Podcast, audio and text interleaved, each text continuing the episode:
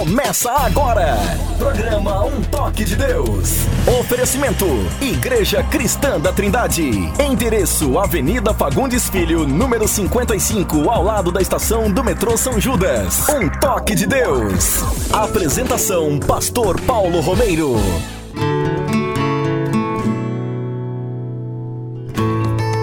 Em nome de Jesus de Nazaré, nome que está acima de qualquer outro nome. Estamos chegando até vocês hoje, através dessa emissora, com o nosso programa Um Toque de Deus.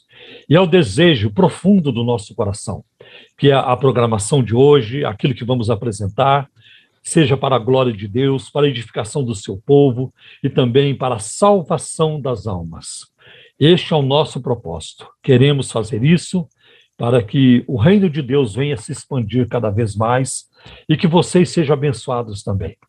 Então, de onde quer que vocês estejam nos ouvindo hoje, seja em casa, seja no trânsito, seja na portaria de um prédio, no seu trabalho que permite você ouvir, eh, seja numa cela eh, de prisão, aonde quer que você esteja, no leito ou num hospital, que Deus abençoe sua vida grandemente em nome de Jesus. E comigo também no programa, o pastor André Henrique, é, pastor da nossa igreja, Cristã da Trindade, em Osasco. E muito bem-vindo, André. É, ele tem sido meu companheiro constante aqui. E agora vamos ouvir seus, seus cumprimentos. Tudo bem, meu jovem? Tudo bem, meu querido pastor. Um bom dia a todos os nossos queridos ouvintes. É uma alegria estarmos juntos mais uma vez, mais um sábado, para realizarmos o programa Um Toque de Deus. Que o Senhor possa tocar a vida dos nossos ouvintes, como já tem tocado as nossas vidas aqui na programação. Que Ele fale profundamente aos nossos corações. Quero mandar um abraço e desejar a todos que Deus possa continuar derramando as suas bênçãos sobre cada um de vocês, nossos queridos ouvintes que têm aí é, se manifestado nas programações, tem aí agitado aí com muitas perguntas. É uma alegria poder estar aqui para ajudá-los, né? Porque à medida que nós respondemos aqui, nós aprendemos bastante, né, pastor? Então, isso é muito importante. Então, um grande abraço a todos e tamo junto. Eu quero deixar para vocês aqui o telefone do WhatsApp do programa Um Toque de Deus, para que você que está nos ouvindo possa enviar as suas perguntas e o seu pedido de oração que, na medida do possível, nós estaremos respondendo uma a uma. O telefone é o 0 Operadora 11 97402 1961. 0 Operadora 11 97402 1961.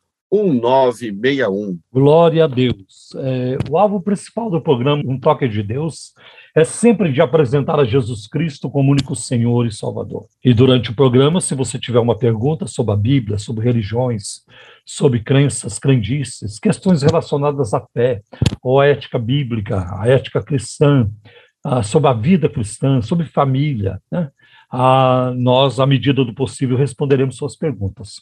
Por isso que o André ah, acabou de passar aí para vocês o número do WhatsApp do programa Um Toque de Deus. Eu também, é, agora no início do programa, quero aproveitar este momento para enviar meus cumprimentos para a Igreja Brasil para Cristo, lá na Nova São Miguel Paulista. Eu estive lá no, no sábado passado, e faz uma semana hoje, ah, participando como preletor do primeiro congresso pentecostal promovido ali pela igreja, o pastor Alex Santos, né? E um outro palestrante foi o pastor Robson Magalhães. Também, se não me falha a memória, o pastor Alexandre Silva, né? filho de um pastor né, também é, é, muito querido né? na, na denominação Brasil para Cristo, pastor Orlando Silva, eu me lembro que lá atrás, há vários anos, eu estive também na igreja do pastor Orlando pregando a palavra de Deus. E foi um momento muito gratificante, né, muito gratificante. Era muitos obreiros, pastores ali envolvidos no evento, e foi mais gratificante ainda quando eles começaram a me dizer que são ouvintes do programa Um Toque de Deus. Né?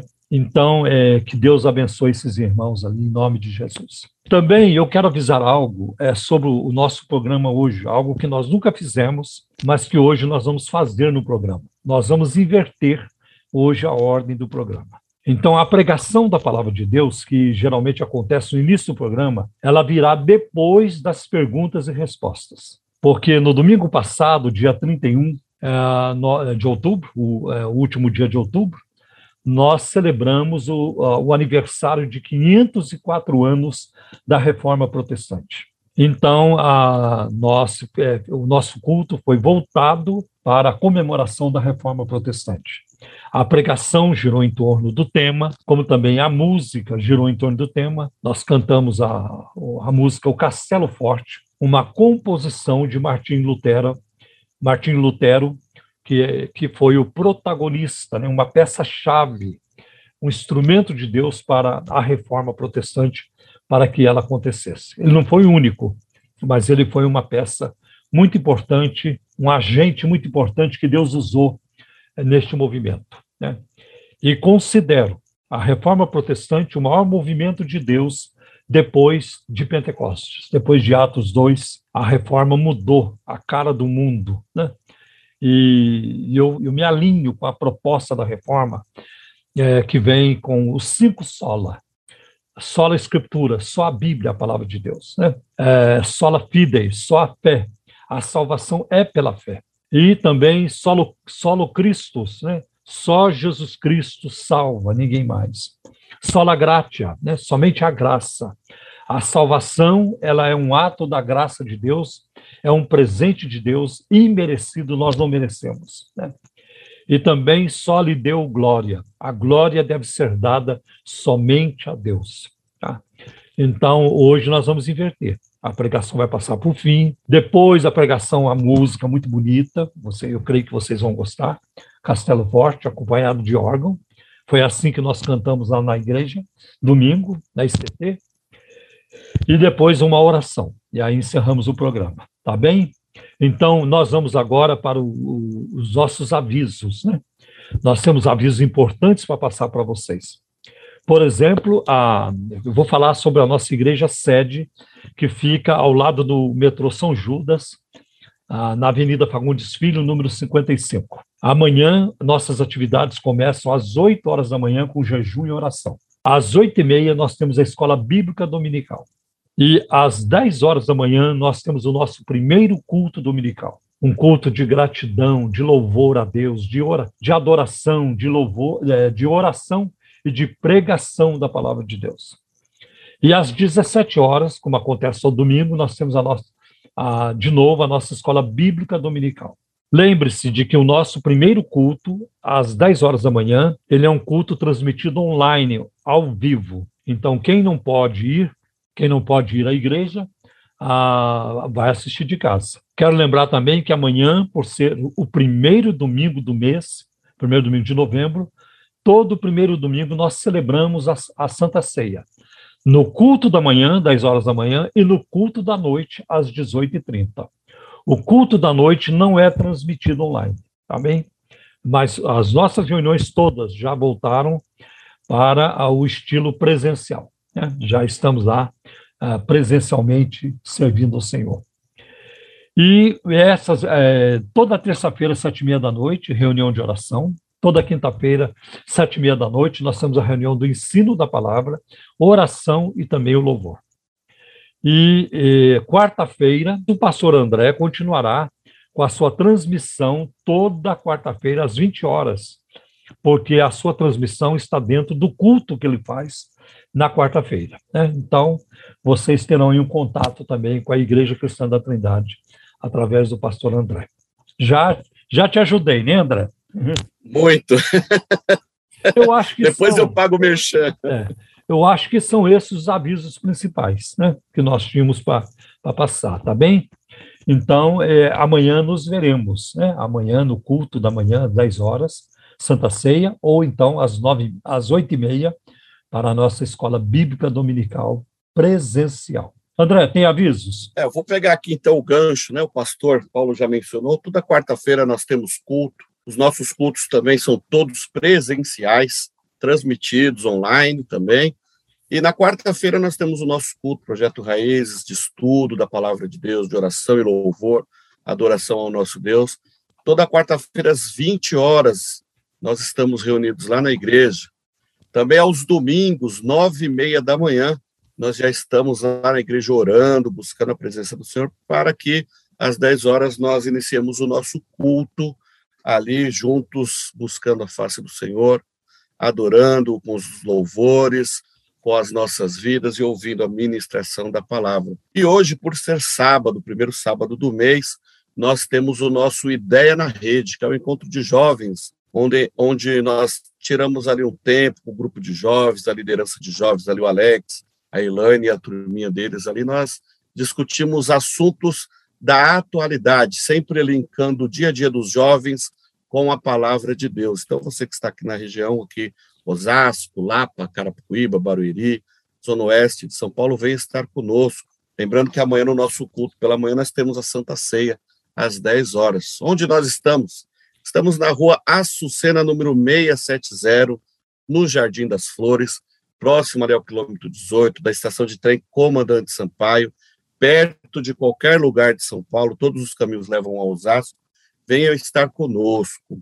Você pode também nos assistir pelo YouTube, youtube.com.br ICT Osasco.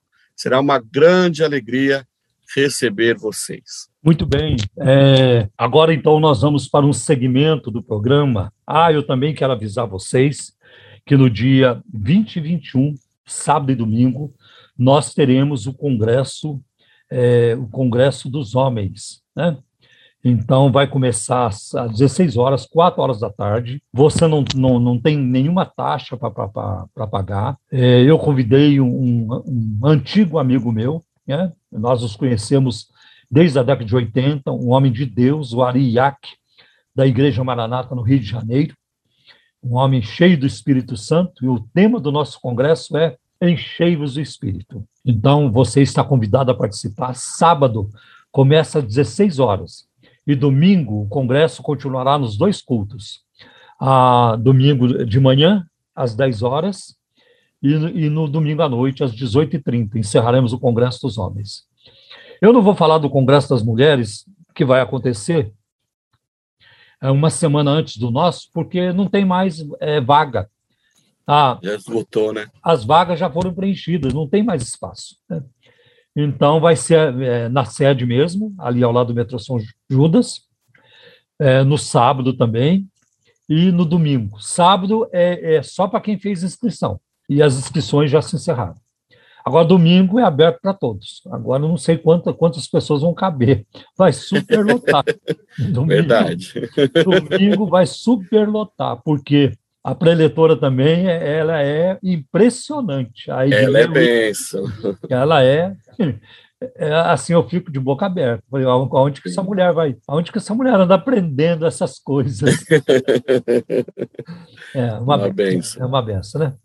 Então, era isso é, que nós tínhamos para falar, para avisar. E também é, eu quero, neste momento, é, agradecer a todos vocês que têm nos ajudado a manter o programa no ar. Ah, sem a ajuda financeira de vocês, é, nós não teríamos conseguido chegar até aqui. Que Deus recompensa cada um.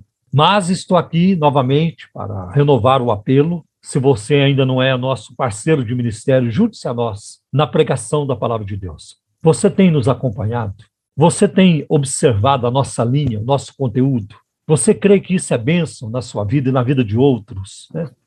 Porque queremos alcançar um mundo para Jesus Cristo. Pregamos para que as almas sejam salvas e para que a igreja seja edificada e protegida. E pregamos também para defender a fé. Então, se essa proposta ela está, ela está alinhada com aquilo que você também busca no reino de Deus, junte-se a nós na pregação do Evangelho. Nós estamos é, vivendo dias assim difíceis na área de finanças, principalmente por causa da pandemia do coronavírus. Isso afetou a todos e afetou muito também a Igreja Cristã da Trindade. Então, a sua contribuição em forma de dízimos e ofertas, ela, a sua contribuição é muito bem-vinda, ela é muito apreciada e ela é muito importante para continuarmos é, na nossa caminhada de fazer discípulos, de pregar o evangelho, de ensinar a palavra de Deus, de fazer missões também, evangelismo. Né? Então, fica aí no, o nosso convite a você. E eu sei que é o Espírito Santo quem toca os corações. Eu não faço isso. Quem vai fazer isso é o Espírito Santo. É ele quem vai falar no, seus, no seu coração. E conforme ele falar, você age, né? obedecendo ao Senhor a quem você serve. Então, é, vou pedir pro, é, para o pastor André passar para vocês neste momento as informações das contas bancárias que nós temos nos bancos Bradesco, é, no Banco Itaú e também na Caixa Econômica Federal. E nós temos PIX também, tem dois PIX, tudo isso ele vai passar para vocês. Eu já quero até adiantar, todas essas informações, elas estão no site da Igreja Cristã da Trindade, que é o www.ictrindade.com.br. Com você, meu querido, por favor. Tá certo. Anote aí então os dados bancários da Igreja Cristã da Trindade. Banco Bradesco, agência 0548, dígito 7, conta corrente 83830, dígito 6. Banco Bradesco, agência 0548-7, conta corrente 83830, dígito 6. A Caixa Econômica Federal, agência 1374, operação 003, conta corrente 401010, dígito 0. Caixa Econômica Federal, agência 1374, operação 003, conta corrente 401010, dígito 0.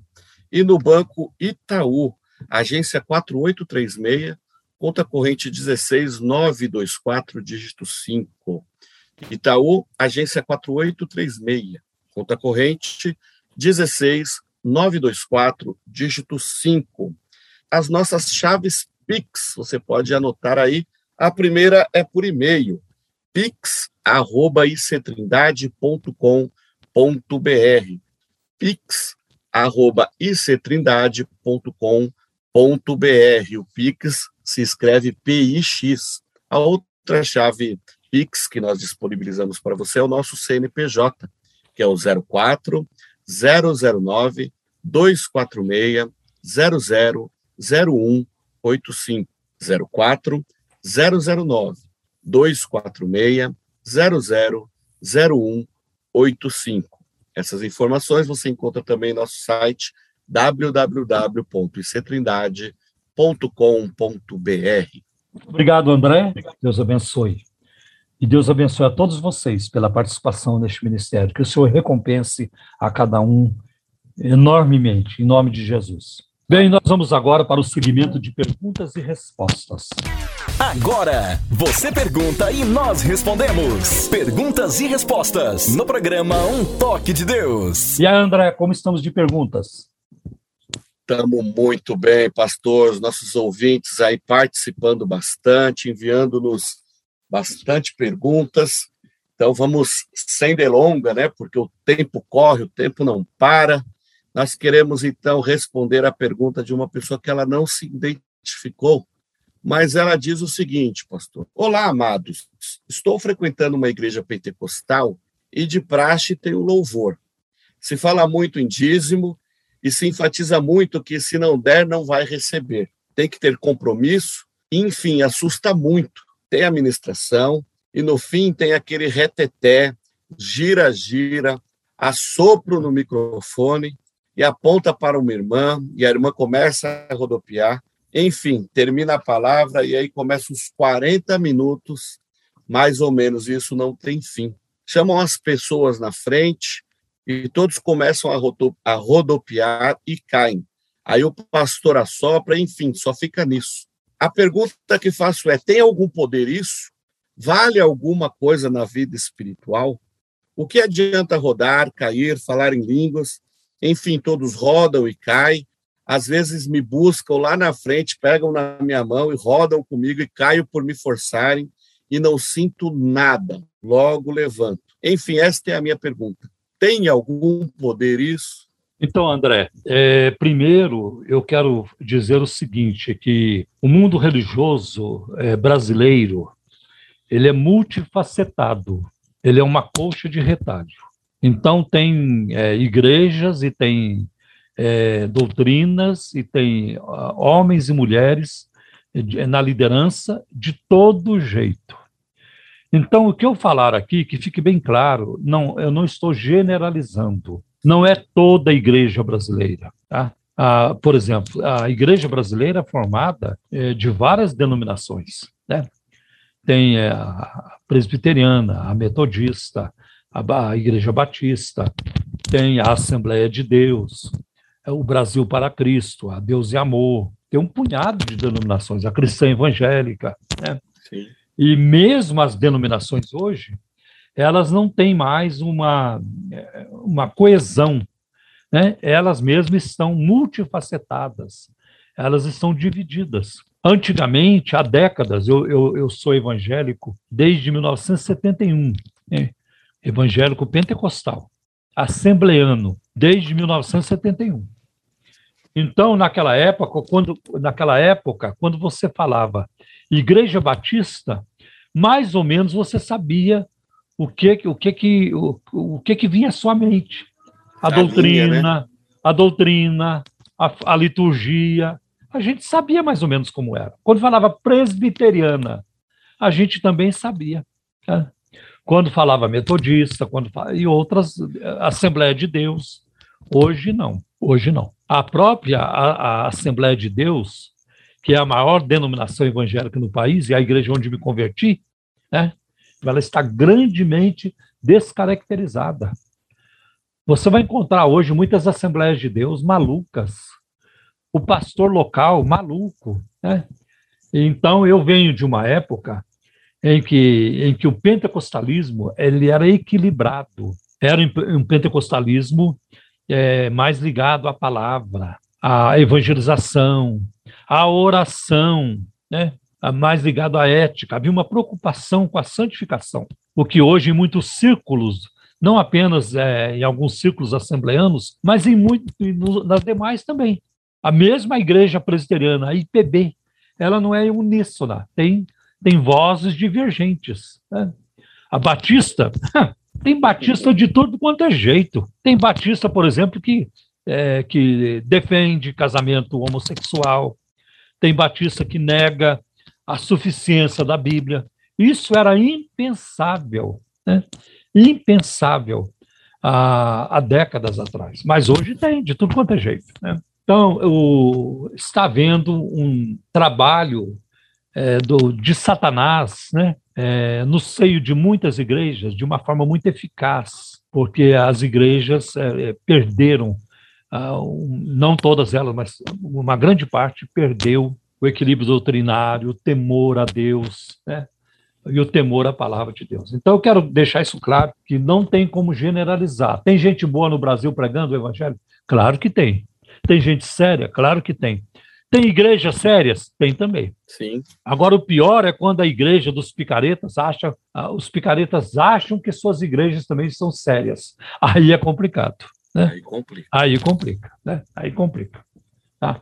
Então eu queria colocar isso, né? que eu não vou generalizar, porque o campo religioso brasileiro é diversificado. Mas grande parte da igreja evangélica hoje, falta nessas igrejas, ou falta na igreja evangélica hoje, grande parte delas, falta bom senso. Nem juízo eles têm. Nem bom senso eles têm. Por exemplo, o que é que você acha de um pastor que vai para a igreja sem máscara. Eu não estou falando agora, que a epidemia já está bem, é, bem né, já está bem melhor. É mais calma, pra, né? Muito mais calma. Eu estou falando de meses atrás, quando a coisa estava feia. O que, é que você acha de um pastor que vai para a igreja sem máscara? Que também o povo que está lá fica sem máscara. Né? Isso é falta de juízo. Tem um pastor aqui em São Paulo que chegou a fazer cultos clandestinos quando o Estado, né, a prefeitura, o Estado disseram não vão poder abrir, nós vamos ter aí algumas semanas de lockdown, nós vamos fechar. E, e, e a nossa igreja fechou por Sim. duas vezes, por um período prolongado. Por duas vezes fechou. Porque Sim. a Bíblia nos manda obedecer às autoridades. Quando a ordem da autoridade não contradiz a ordem de Deus, e é para o nosso bem, para preservar a nossa saúde, né, a, a saúde dos nossos familiares, a nossa saúde, como não atender? Tá?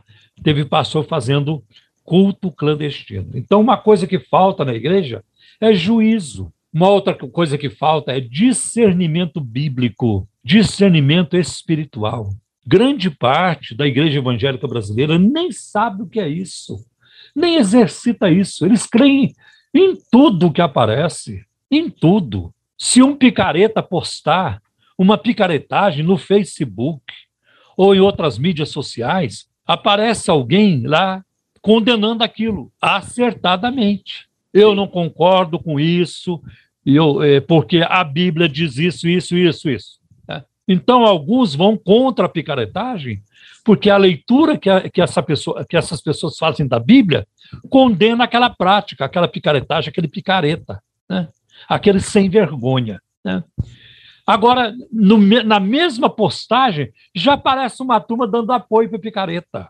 Não julgueis, né? não julgueis, tá? É, Deus faz isso e faz aquilo, Deus usa quem Ele quer. É uma turma louca, totalmente sem, sem bom senso, tá? que nem prestam atenção na Bíblia, vão dando opinião é, do que dá na cabeça, fruto de uma mente totalmente afastada da palavra de Deus, uma mente poluída de coisas erradas, de ética distorcida e de, do, de doutrinas eh, heréticas. Né? Eu diria assim, porque quem apoia uma heresia, uma picaretagem, uma falta de ética nas redes sociais, não pode ser um cristão genuíno. Um cristão não faz isso, né? de maneira alguma. E com isso, faltando discernimento, porque falta a Bíblia também. Né? Sim. Essa, a nossa geração, uma geração que, é, que, que cancelou a Bíblia, né? É. que descartou a Bíblia. Hoje, muitos crentes não sabem recitar João 3,16. Muitos não sabem. Tá? Eu vou fazer um teste um dia lá na igreja. Eu vou fazer um teste. Uau! Eu vou fazer um teste. Você vai ver que a turma, a turma vai falhar. É. Eu já tô, eu, mas eu não vou avisar quando, né? Eu vou fazer Sim. esse teste. Muitos crentes não sabem mais o versículo de ouro da Bíblia, João 3,16, uma palavra dita por Jesus. Com isso, enfraquece também o senso crítico. Os crentes perderam o senso crítico, eles não conseguem ver coisas erradas naquilo que está errado. Eles não conseguem. Eles não conseguem ver coisas boas naquilo que é bom. Para eles, o que está errado, a heresia é uma coisa certa, está tudo bem, é maravilhoso, é de Deus. Né? E aquilo que é de Deus, eles não acreditam. Há uma inversão. É uma inversão. Então, André, o que é que nós temos hoje é, no meio evangélico? De novo, não vou generalizar, mas uma grande parte dele. Nós temos baderna. Baderna. Aquilo que hoje eles chamam de avivamento, eu chamo de baderna. Porque avivamento e baderna não são a mesma coisa. O que existe hoje é muita confusão confusão doutrinária, confusão ética, confusão nos cultos. Existe também muita infantilidade. Os crentes não crescem mais na fé, não amadurecem, não se tornam, não se tornam maduros, eles permanecem infantis, crianças. E criança faz o quê? Lambança. Lambança. Criança não fala direito, criança se machuca o tempo todo Criança precisa de atenção 24 horas por dia, senão põe a mão no fogo, é, é, cai na escada, pula daqui, pula dali. Tá? Criança é, põe porcaria na boca, põe porca... É come mesmo. porcaria. Então, grande parte hoje dos evangélicos são crianças. Eles fazem tudo isso. As porcarias doutrinárias que essa gente anda engolindo, indo atrás disso e até pagando por isso, é lamentável. É. Então existe muita infantilidade. Quando é que eles vão se tornar mestres? Quando é que eles vão crescer? Quando é que eles vão ser maduros? Paulo fala isso em 1 Coríntios, capítulo 13. Quando eu era menino, eu, eu, eu agia como menino. Agia. É, eu agia como menino. Mas depois, quando eu cheguei a ser grande, eu deixei das coisas de menino. Né? Então você vê hoje até obreiros obreiros. Né? Você vai encontrar hoje pastores, presbíteros, diáconos agindo de forma infantil, indo atrás de tanta baboseira, lamentavelmente. Não cresceram. André, outra coisa que nós temos hoje é sincretismo. É uma mistura de crenças no meio do crente. Os crentes hoje não têm dificuldade nenhuma de juntar elementos do catolicismo, da Seixinoe, do espiritismo kardecista. Do espiritismo, é, né? É. É. Só para você ter uma ideia. Há poucos dias, um pastor, está o vídeo dele aí na internet, um pastor profetizou a morte de outro irmão. Eita, é, o Senhor vai te recolher. Para começar, isso aí não se faz. Isso não se faz. Se eu, se Deus me revelar, o André vai morrer no dia tal, eu não vou falar isso para você, não. Eu vou Sim. orar por você. Vou orar até para Deus, Senhor, prolonga a vida do meu irmão, prolonga a vida dele. Né? Ele tem uma esposa, ele tem filhos, ele tem um ministério muito bonito. Né? Ele, ele ainda pode render muito para o teu reino. Né? Prolonga a vida do meu irmão, dá a ele saúde, Senhor. Tá? Mas se o Senhor realmente decidiu recolhê-lo e não vai ouvir minha oração, então, Senhor, guarda o teu filho, né, para que ele tenha uma partida né, é, bonita, maravilhosa, na, na, tua vontade. Não, aquele pastor, ele profetizou a vida do outro irmão e ainda falou assim: e quando você chegar no céu, você volta para me contar como é que é lá. Ô, louco. E, André, um crente normal não deveria falar isso. De jeito nenhum. É, um crente normal jamais falaria isso. Agora, um pastor, esse homem está louco? Isso é espiritismo. Comunicação Sim. com quem já morreu? Eu não quero ouvir ninguém que já morreu. Quem já morreu, vai lá para a presença de Deus. Vai lá aguardar né, os acontecimentos finais. Que até quem for lá, né, pastor? É. Até, até, quem estiver na presença de Deus não vai querer voltar. Sim, exatamente. é. E isso não é bíblico. Sim. Isso não é bíblico. Né? Pô, não vê lá em Lucas capítulo 16 o rico e Lázaro? O rico Sim. lá no Hades, pai Abraão, manda o Lázaro voltar lá para avisar. Eu tenho cinco irmãos, né, pregar para eles, para, para que eles não venham para este lugar de tormento onde eu estou. Não, ninguém volta, não tem jeito de voltar. Não tem foi jeito. Foi a resposta. Eles têm Moisés e os profetas. os profetas. Ouçam-nos então. É, é, é, traduzindo para hoje. Eles têm a palavra, que eles Isso. ouçam a palavra. Eles têm a Bíblia, que eles ouçam a Bíblia. Certo? Então há uma, um distanciamento da palavra. Decadência doutrinária. Outra coisa muito complicada. Decadência moral. A decadência moral hoje no meio evangélico ela é tão grande que ela pega do púlpito até os mais os menores. Né? Grande parte dos jovens da igre... dos jovens da igreja evangélica hoje praticam sexo antes do casamento, né? o que é fornicação. Né? E a Bíblia diz, é muito clara, que os fornicários não herdarão o reino de Deus. O reino. É. Então existe uma decadência é, teológica, uma decadência moral. Decadência teológica tem a ver com o conhecimento das doutrinas, né? Existe tudo isso. Uma decadência ética. Né? Os crentes não estão mais preocupados com o bom comportamento. Tá? E as práticas? Eu vou citar só algumas, porque são muitas. Muitas e muitas. Você deve conhecer também.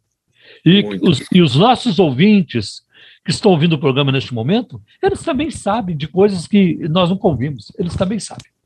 Mas eu vou citar algumas aqui. O que é que você acha de um pastor com terno e gravata, tá? terno e gravata, aí ele, ele sobe no púlpito, ele se ajoelha e ele pede para os seus obreiros derramarem sobre ele 12 litros de, de óleo pela cabeça abaixo. 12 litros de óleo. Isso é infantilidade. Sim, tá? meninice. Isso é meninice. E eu fico pensando nas pessoas que estão lá assistindo esse espetáculo grotesco, horrível. Elas não têm discernimento? Não têm, porque elas continuam lá. Sim. Eu, se eu fosse membro de uma igreja e o pastor agisse assim, eu sairia na hora. Eu não ficaria lá nem um, nem um minuto. Com certeza. Não, isso não é evangelho. E pior ainda, quando ele começa a jogar o óleo nas pessoas, põe a perder a roupa das pessoas, né? Tudo isso. Sim, é. sim. Não faz muito tempo, o ministério aqui em São Paulo realizou um batismo com as pessoas enterrando a cabeça no balde d'água. Sim. É. Eu vi, esse eu vi. É, eu também vi. É. E, e, e, agora tem, é, tem um pregador que ele, ele expulsa demônio com o arco e flecha. É com arco e flecha. Né? Porque Jesus disse: em meu nome expulsarão os demônios. Está né? Tá lá em Marcos 16. Né? Então ele diz: meus irmãos, tem alguém segurando o endemoniado? O suposto endemoniado? Para uhum. mim é um teatro isso. O Senhor vai agora mandar o arco e a flecha lá do céu. Eu agora vou receber o arco e a flecha. Ele já está mandando, o arco e a flecha já, já estão descendo. Ah, meus irmãos, se vocês pudessem, pudessem ver a flecha, que linda que ela é, que bonita que ela é. Ah, se vocês pudessem ver. Nem ele está vendo, ele está, é um mentiroso. Com certeza. Eu sou pentecostal. Você não precisa ensinar pentecostal a crer em milagre. Porque Sim, com certeza. Não é pentecostal. Não é pentecostal. Não, não é pentecostal. Hum. Aliás, o nosso pentecostalismo, que começa lá em Joel, no Antigo Testamento, quando chega em Atos capítulo 2, é milagre, é vento veemente, é línguas repartidas como de fogo, é a é língua estranha, e não para. O livro de Atos é um milagre depois do outro. Sim. Então, não, não precisa ensinar é, em milagre para pentecostal. É a mesma coisa você querer ensinar é, teologia reformada para o calvinista. Não, Sim. Olha, talvez você nunca tenha ouvido falar de Calvino, então eu queria lhe falar sobre Calvino. Não faz Sim. sentido. Né? Então não vai, ou então ensinar John Wesley para um metodista, né? Um metodista, é, para um verdade. Metodista, não faz sentido. Né? Então, é, então nós, eu, eu creio nisso, mas essa questão, isso é mentira, isso é invenção. Esse negócio, eu estou vendo um anjo aqui, o anjo está ali agora, o anjo passou para cá, o anjo agora subiu aquela escada, o anjo agora está subindo aqui no púlpito. Balela, conversa fiada. Tá? Conversa fiada.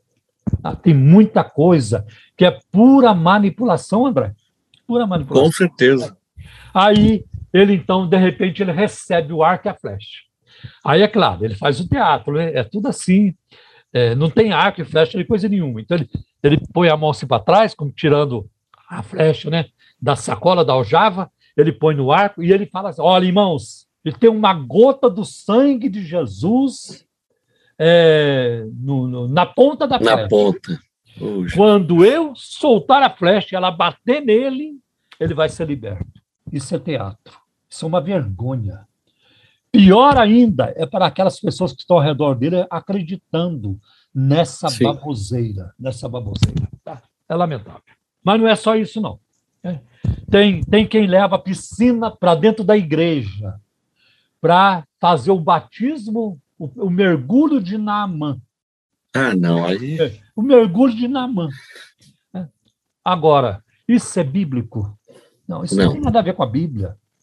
É o mergulho de Naamã, né? Aquilo foi um evento único. Né? Ninguém repetiu aquilo. Você não vê no Novo Testamento os apóstolos. Ora, irmãos, precisamos fazer um mergulho de Namã. Vocês viram que o, o ele, foi, ele, ele, ele mergulhou sete vezes e ele foi curado da lepra. Por que, que Jesus não fez isso? Por que, que Jesus não fez isso com os leprosos que ele curou?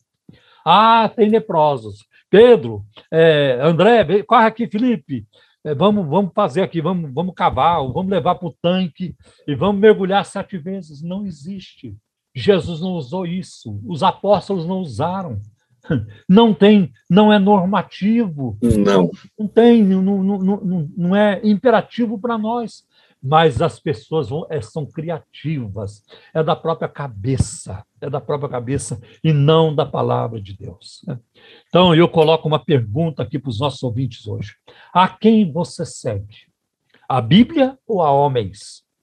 A homens e mulheres, né? Tem que falar mulheres Sim. também, para ficar muito claro, né? Porque homens é. É, comum, é. comum, de dois, mas eu tenho que falar muito claro. Né? A quem você segue? A, a, a, Bíblia, a palavra de Deus, inspirada pelo Espírito Santo, ou aquilo que dá na telha das pessoas? O que, é que você está seguindo? É. Essas campanhas aí que vocês andam fazendo, o que, é que tem a ver com a Bíblia? É. Lamentável. Então, tem tudo isso. Né? Outra coisa, e os palavrões, André? Você já observou que os crentes hoje estão com uma, uma habilidade para falar palavrões, palavras imorais, palavras chulas, palavras de baixo calão? Né? E, e, o apóstolo Paulo foi muito claro: não saia da boca de vocês nenhuma palavra indevida, nenhuma palavra torpe. Mas como os crentes hoje têm é, facilidade para falar palavrões, tem um pastor aí, lamentável, ele é doente da cabeça, só pode ser doente da cabeça. É um palavrão atrás do outro. Ofensivo. E no púlpito, né? No púlpito. Tem um que falar no púlpito, no púlpito exatamente. No púlpito. No púlpito. E, vão falando, e continuam falando. André, Por que, que esses, esses homens e mulheres pregadores falam palavrões? Por quê? Eu vou dizer eu, eu, o que eu penso. Porque este é o estilo de vida deles. É assim que eles vivem. Se eles no púlpito, eles estão fazendo isso, imagine fora do púlpito, longe das câmeras. A boca é, fala que o coração está cheio, né? Qual é o vocabulário dessa gente? Que tipo de conversão está sendo pregada hoje e vivida hoje? Não há transformação de vida. Não há o antes e o depois. A pessoa se converte e continua no antes. ela, é. ela não consegue vir para o depois. Depois de Cristo. Ela fica só no antes de Cristo, antes de Cristo, o tempo todo. É. Não há transformação, não há novidade de vida. Né? Não há a, a 2 Coríntios 5,17, né? a nova criatura, a nova criação. As coisas velhas não passaram e nada se fez novo. nada. Nada se Isso, fez novo. Nada, nada. Né? A mentira continua, o adultério continua, a fornicação continua, um punhado de coisa continua, os vícios continuam. Sim. É, é lamentável. Nada muda. Nada mudou, nada mudou. Então tem isso. Outra coisa, André, que caracteriza grande parte da igreja brasileira é a falta de, de, de a falta da história, né? a conexão, a ligação com a história. Essa igreja hoje, ela não conhece o seu passado, ela não sabe de onde veio, né? quem, quem foram os seus fundadores, como é, que, como é que foi a sua trajetória, a sua caminhada, desde o início. Né? Desde, ele sabe alguma, alguma coisa que está lá no livro de Atos, porque de vez em quando alguém lê uma coisa ou outra no púlpito, né? mas não da leitura diária. Né? Então, eles não sabem nada dos credos da igreja, ah, não sabem nada dos pais da igreja, não sabem nada da reforma protestante, nem querem saber, nem querem saber. Né? E tem raiva, eles têm raiva de quem sabe. E quando vão cantar, é um desastre, porque não querem mais saber dos inários. Eu gosto dos dois. Eu gosto dos hinos, dos inários, como harpa cristã, cantor cristão. Eu gosto das músicas novas também. Nós não, podemos, não, nós não podemos desprezar nada. Nós não podemos desprezar o que o Espírito Santo fez lá atrás e não podemos desprezar o que ele está fazendo hoje.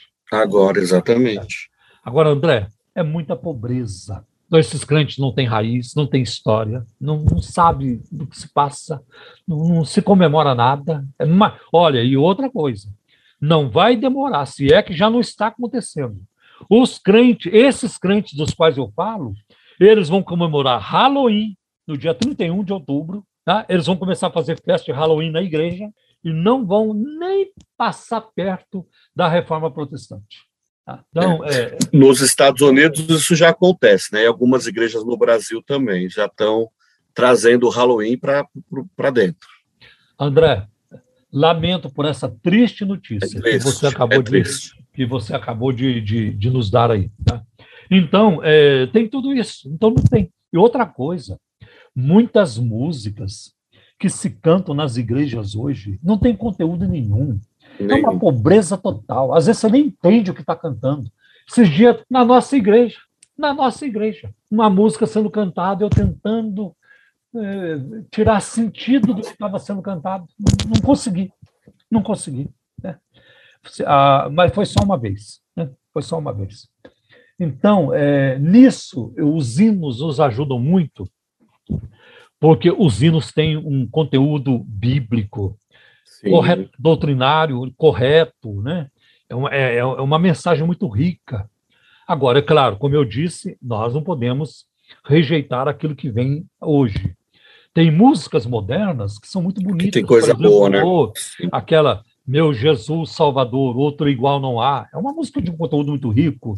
Ou então, Sim. bem mais que o, os reis, bem mais do que. Como é que fala a mesma letra? Bem mais que os mares, bem mais, mais que, os mares, tudo, né? é, é uma letra muito Bem mais que tudo, poder então, e reis. É, ou então, Cristo levou sobre si as nossas transgressões. Né? Muita coisa bonita, muita coisa bonita.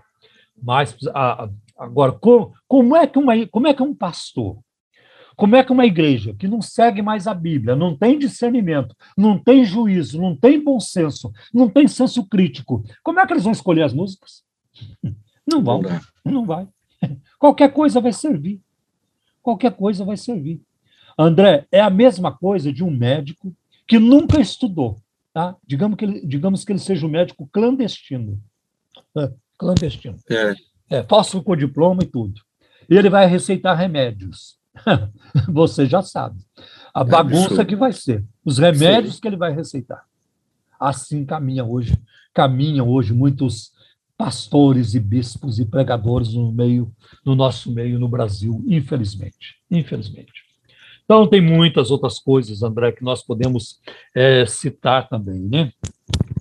Eu acho, André, que uma coisa também que prejudica muito a igreja é que a, a indústria do entretenimento foi trazido para dentro da igreja. Né? Então, os crentes hoje, essa turma a que me refiro, e é uma turma muito grande, eu diria que são milhões no Brasil, estão interessados em cultuar a Deus. Não, estão interessados em, em se arrumarem, em se divertirem. Eles querem um culto é, divertido, um culto alegre. Né? Por exemplo, um, pegador, um pregador que conta piadas, ele terá bastante popularidade, né? Ah, e assim por diante. É. Então, eles querem entretenimento.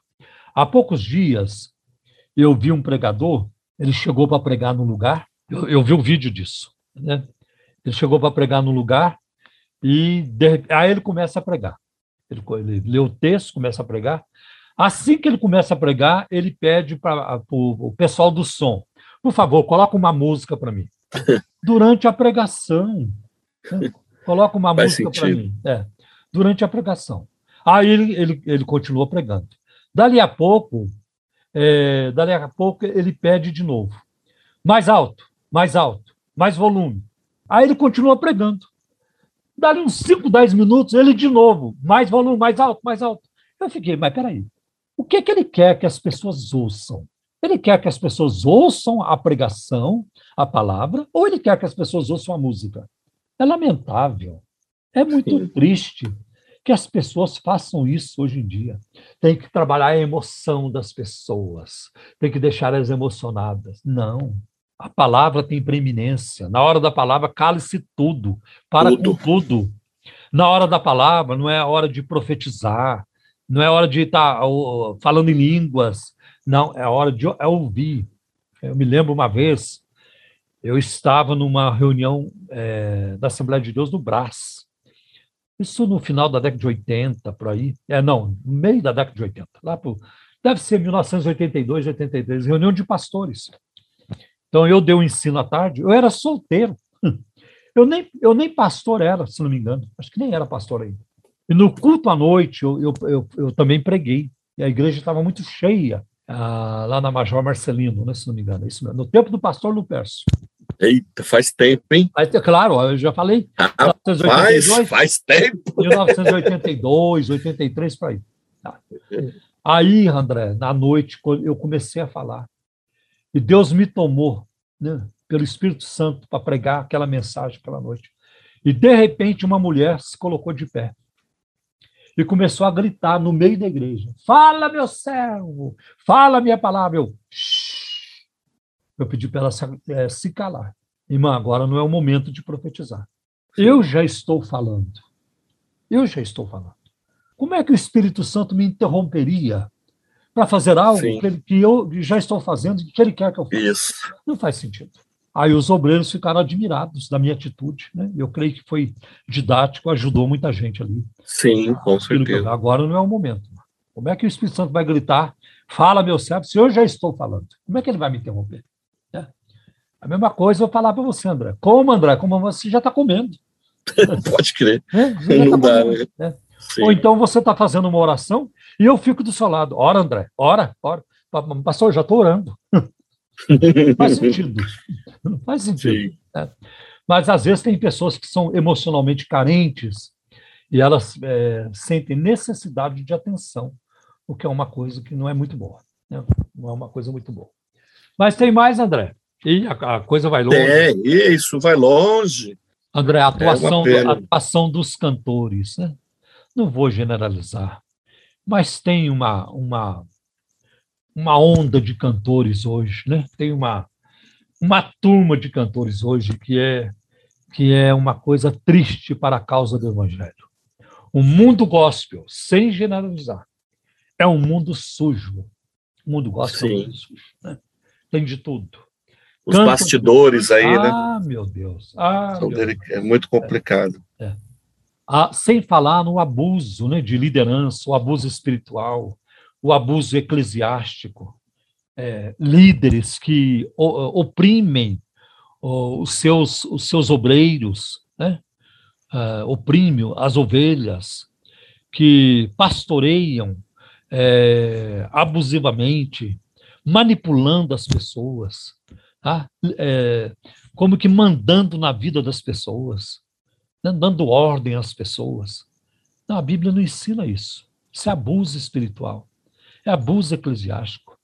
Tem até pastores, tem líderes que humilham as pessoas em público.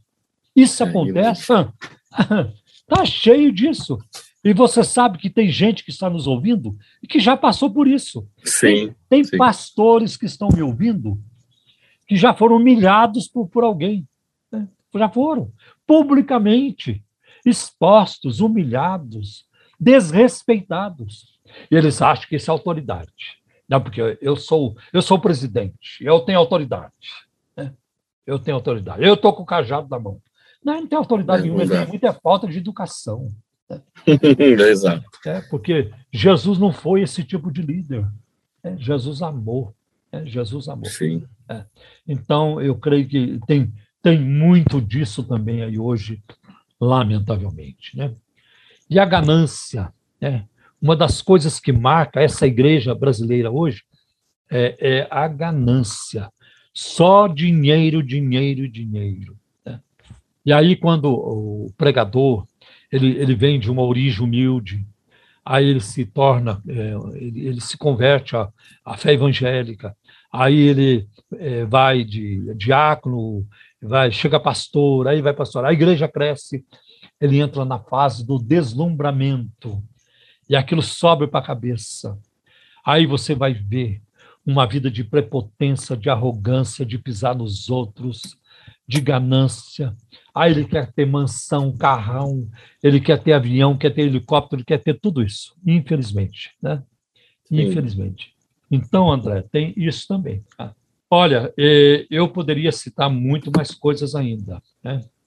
E sem contar na febre da batalha espiritual que se instalou, que se instalou é, quando surgiu. Ainda, ainda existe muito disso, né? Ainda existe muito disso. É, muita preocupação com o inimigo, com o diabo. Irmão, nós vamos começar o culto, mas primeiro nós vamos amarrar o inimigo. Amarrado. Tá? Vamos fazer uma oração. Ora, terminou a oração, vamos amarrar de novo. Aí amarra, aí alguém vai fazer mais alguma coisa, algum aviso, ou cantar uma música, termina de cantar a música, vamos amarrar de novo. É amarrado do começo ao fim. São o tempo todo. Isso é um culto, André, voltado para o diabo, não é para Deus. Exato. Não é para Deus. O Com diabo certeza. é o centro da atenção. Deus não está no centro. Quem está no centro é o diabo. É, é, olha, é uma coisa assim do fundo do inferno o que essa gente anda fazendo, Sim. infelizmente. Né? Infelizmente. Então tem tudo isso, né? Tem tudo isso. Culto aos anjos. Sabe, tem um ministério aí que promove o arcanjo Miguel. Você tem que falar com Miguel. É Miguel quem vence tudo por nós. Né? É um absurdo isso. É um absurdo. Né? E não sei se pegou isso dos adventistas, de que Jesus é o arcanjo Miguel, e, não é bíblico isso. Isso é completamente Sim. errado, não tem como afirmar. Aliás, a Bíblia afirma o contrário. Né? Isso. A Bíblia afirma o contrário. Né? Tem nada a ver. É, tem nada. Miguel é anjo, Jesus é Deus. É, bem, Miguel é um arcanjo, Jesus é Deus. Tá? E, e até inventaram a unção de Manassés. Já ouviu falar? Ouvimos. a unção de Manassés. De onde eles tiraram isso? De Gênesis, capítulo 41, versículo 51. Quando a Bíblia fala do primeiro filho que José isso. teve no Egito. Né? Ele colocou o nome de Manassés, e, e ele e, e Manassés significa o Senhor fez me esquecer da casa de meu pai, é, é, do, né, das coisas ruins que me aconteceram. Olha, a unção de Manassés. ZYM 681, 102.1 MHz, Arujá, São Paulo. Programa Um Toque de Deus. Um Toque de Deus. O que está por trás da unção de Manassés é uma tremenda de uma picaretagem. É uma tremenda de uma mentira. Então você coloca as pessoas em fila no púlpito e você vai ministrar unção de Manassés. Tá. Aí vem o primeiro. Né? Ai, pastor, me ajuda, me ajuda, que eu não sei mais o que fazer. Eu estou preso no alcoolismo, eu estou preso. Eu não consigo largar a bebida, pastor. Aí ele bota um, um pano na cabeça daquele, daquele, daquele daquela pessoa, que tem um vício da bebida, e ele começa a ministrar um som de Manassés. Manassés 1, Manassés 2, vai até 7. Eu também eu, eu nunca aprendi por que, que vai até 7. Manassés 1, Manassés 2, Manassés 3, Manassés 7. Quando ele, ele fala 7, aí a pessoa recebeu a unção do esquecimento. Né? Aí ele até ele pede, é, já vi isso acontecer, de pedir para um obreiro ali trazer um copo de bebida, seja uísque, cachaça, seja cerveja, e traz e oferece para o irmão. Ó, oh, eu sei que você está na igreja, tá? Aqui não é lugar de beber, mas agora eu, como o homem de Deus, o representante de Deus, eu dou autorização para você beber. Pode beber. Como, pastor? Como, bispo? Eu nunca bebi na minha vida. Eu nunca Doideira. bebi na minha vida. Né? Como é que eu vou beber agora se eu nunca bebi na minha vida? E o povo começa a aplaudir. Aquele homem acabou de falar uma mentira, porque ele tem um problema de alcoolismo e diz que nunca bebeu na vida. E o povo se alegra com essa mentira. Um Sim. som de Manassés numa continha muito simples de, de aritmética. Um som de Manassés né, é, é, igual a, é igual a mentira, é outra coisa. Aí você é, aí chama quem já fumou, me aplica um som de Manassés, aí traga um cigarro aí para esse, esse moço aqui, traga. Pode fumar, meu filho. Você está na casa de Deus, mas autoriza você a fumar. Não, eu nunca fumei na minha vida. Aí vem uma mulher reclam... É, se queixando. Ai, pastor, tem misericórdia, ora, ora por mim, porque o meu marido me traiu, meu marido foi embora. Unção de Manassés nessa mulher. Quando termina a ministração do unção de Manassés, aí ele pergunta: olha a cara de Paulo. Minha irmã, seu marido te traiu algum dia? Não, pastor. Meu marido é um homem de Deus, um homem fiel. Nem em casa ele está, já foi embora. E ela está dizendo que ele é um homem fiel. E a igreja aplaudindo. Aí você vê quão triste é a situação dessas pessoas hoje que se dizem evangélicas. Quão triste. E eu vou dizer para você, no momento que eu estou aqui falando com você, André, eu estou irado. Eu tenho, estou com uma ira dentro de mim de como o diabo engana essas pessoas. Sim. E a porta mais fácil, a porta mais adequada para o inimigo colocar práticas e doutrinas heréticas na, numa igreja é através da liderança. Tá? Se a liderança sucumbir, se a liderança não tiver discernimento, vai passar por ela e a igreja toda vai sofrer. Vai Sim. Lamentável. Então, eu lamento que tudo isso é, caracteriza a falta de discernimento, saber a diferença entre a, verdade e o erro, né? Campanhas, votos, propósitos, campanha para ficar rico, campanha para vencer, campanha para é, chegar no topo, campanha para morar em mansão, para ter carrão, né? campanha para fazer é, viagem, de, é, ter roupa de grife, roupa chique, campanha para ter muito dinheiro, campanha. É. Eu nunca vi uma igreja dessas convocar uma campanha para os crentes serem mais humildes. Eu nunca vi. Ou para serem mais santos, também não. Porque aí eles não vão mesmo, eles não estão interessados. Não é. Ou para conhecerem mais a Deus, também não. Porque se eles quisessem conhecer a Deus, estariam no, no culto de estudo bíblico, no culto da escola dominical. Com certeza. Agora, se é para o materialismo, aí sim. Conta comigo que eu estarei lá nessa campanha. Então, eles fazem campanha não porque amam a Deus, mas porque amam a si mesmos. Eles querem Sim. se arrumar. Eles não fazem campanha para Deus mudar o coração deles. Não. Eles não fazem campanha para isso. Eles fazem campanha não é para renovar a mente, renovar o coração. É para renovar o, o, o guarda-roupa. é para renovar o guarda-roupa. É para mudar de carro, é para mudar de casa, é para ter mansão, é para ter bens materiais. Olha a que ponto a igreja chegou. É tudo pro aqui e agora, né, pastor? Ninguém preocupado com a eternidade, ninguém preocupado em investir na eternidade, tudo pro aqui e agora. Só a solução a curto prazo. A é, curto é prazo. Tudo, é tudo urgente, não tem aquele hino? Sei que hoje é meu dia, chegou a minha vez. É, é isso mesmo, é isso mesmo. É, é tudo agora. Aí tem campanhas, votos e propósitos. E por trás de tudo isso existe a armadilha do dinheiro. Do dinheiro. Né? Então existe tudo isso.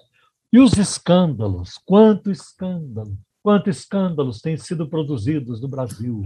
Quantos escândalos foram produzidos naquele ministério muito famoso lá em Camboriú? Né? Sim. É, quantos escândalos foram produzidos ali? Meu Deus. E as bugigangas que são vendidas. A igreja parece um, um boteco para vender as coisas. parece um boteco. Essas igrejas parecem botecos.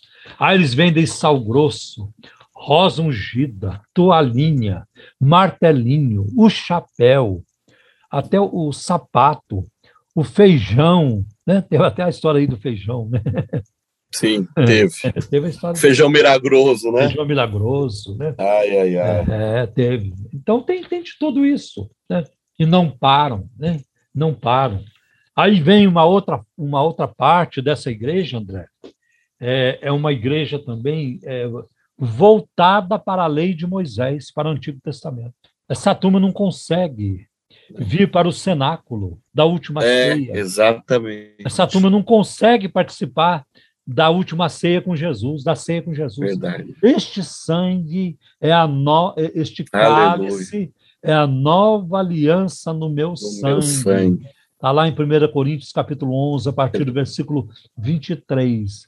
Este cálice é a nova aliança no meu sangue.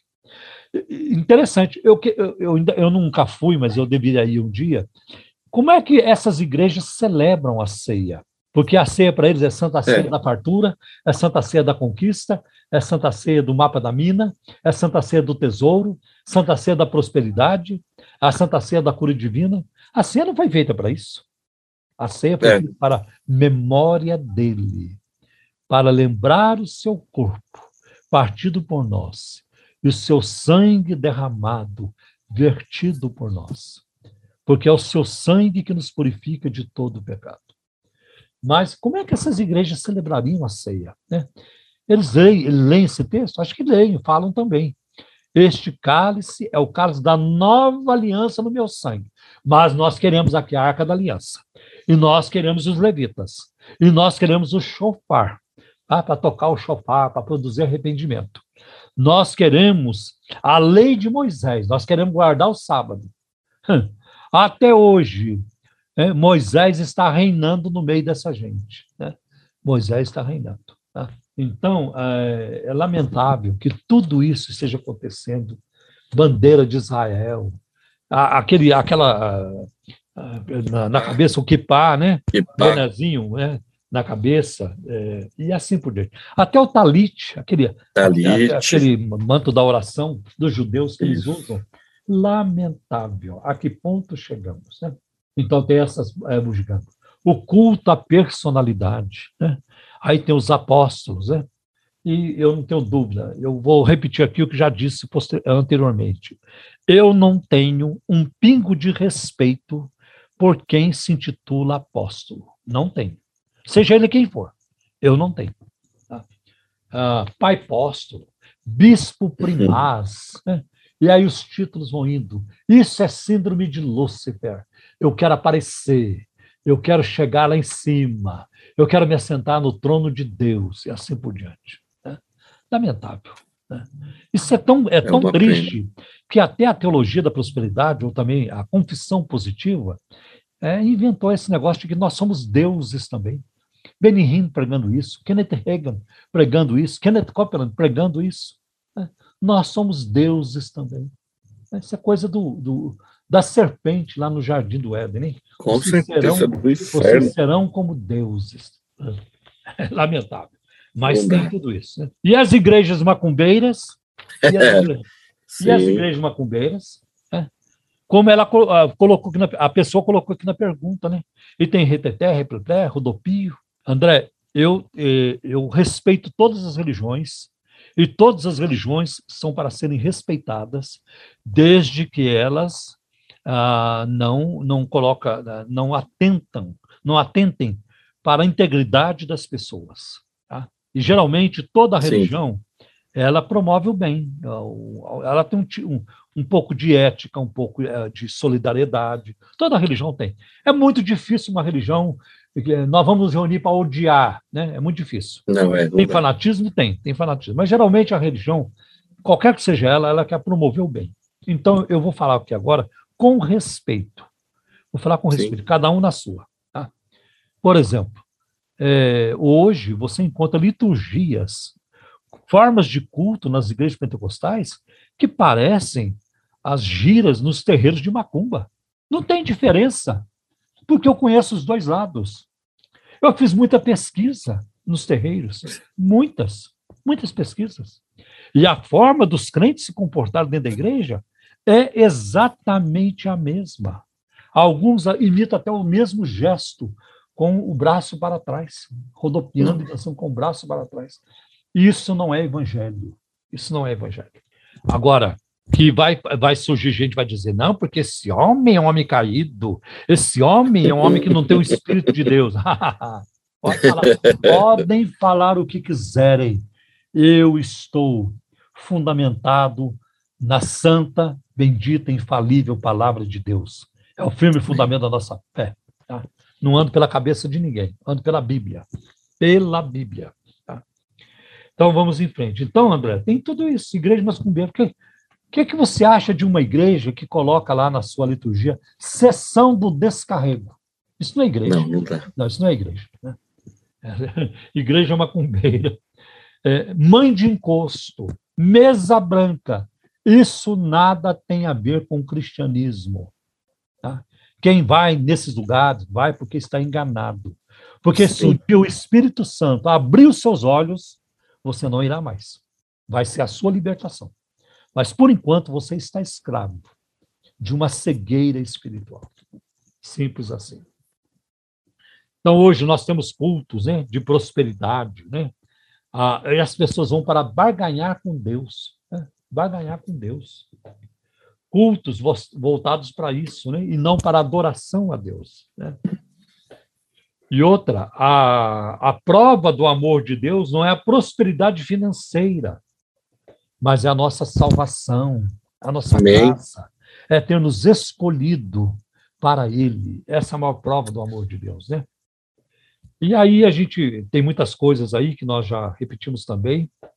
É... André, eu creio que nós respondemos a pergunta da nossa irmã de uma forma muito ampla. Nós podemos Sim. encerrar aqui essa pergunta. Ela entender, né? É.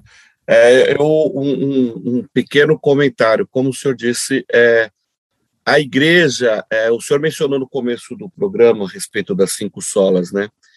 Eu acho que, é, como o senhor mencionou, falta a escritura, somente a escritura.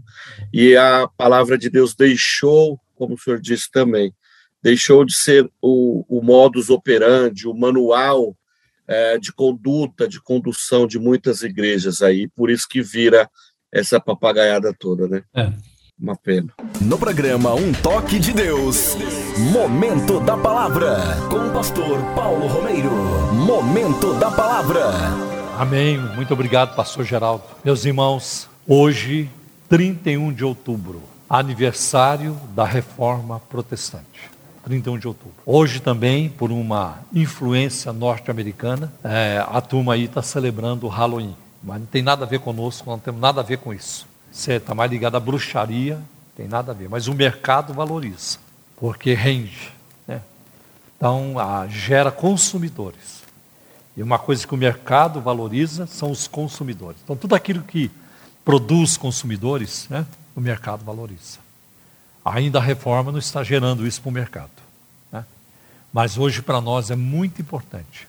504, 504 anos da Reforma Protestante. Foi no dia 31 de outubro de 1517 que um monge agostiniano da Ordem de Santo Agostinho, ele então pregou 95 teses que ele escreveu na porta da igreja de Wittenberg, na Alemanha.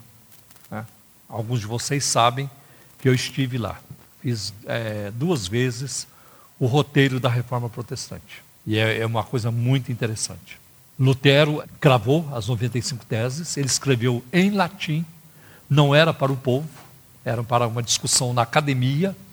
Ele era professor da Universidade de Wittenberg, ainda muito jovem, ele tinha uma consideração muito elevada dentro da igreja naquela época.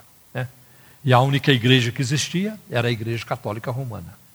Então, ainda bem jovem, jovem padre, mas ele gozava de um prestígio, desfrutava de um prestígio muito elevado. Ele era um erudito, como eram também seus amigos. Né?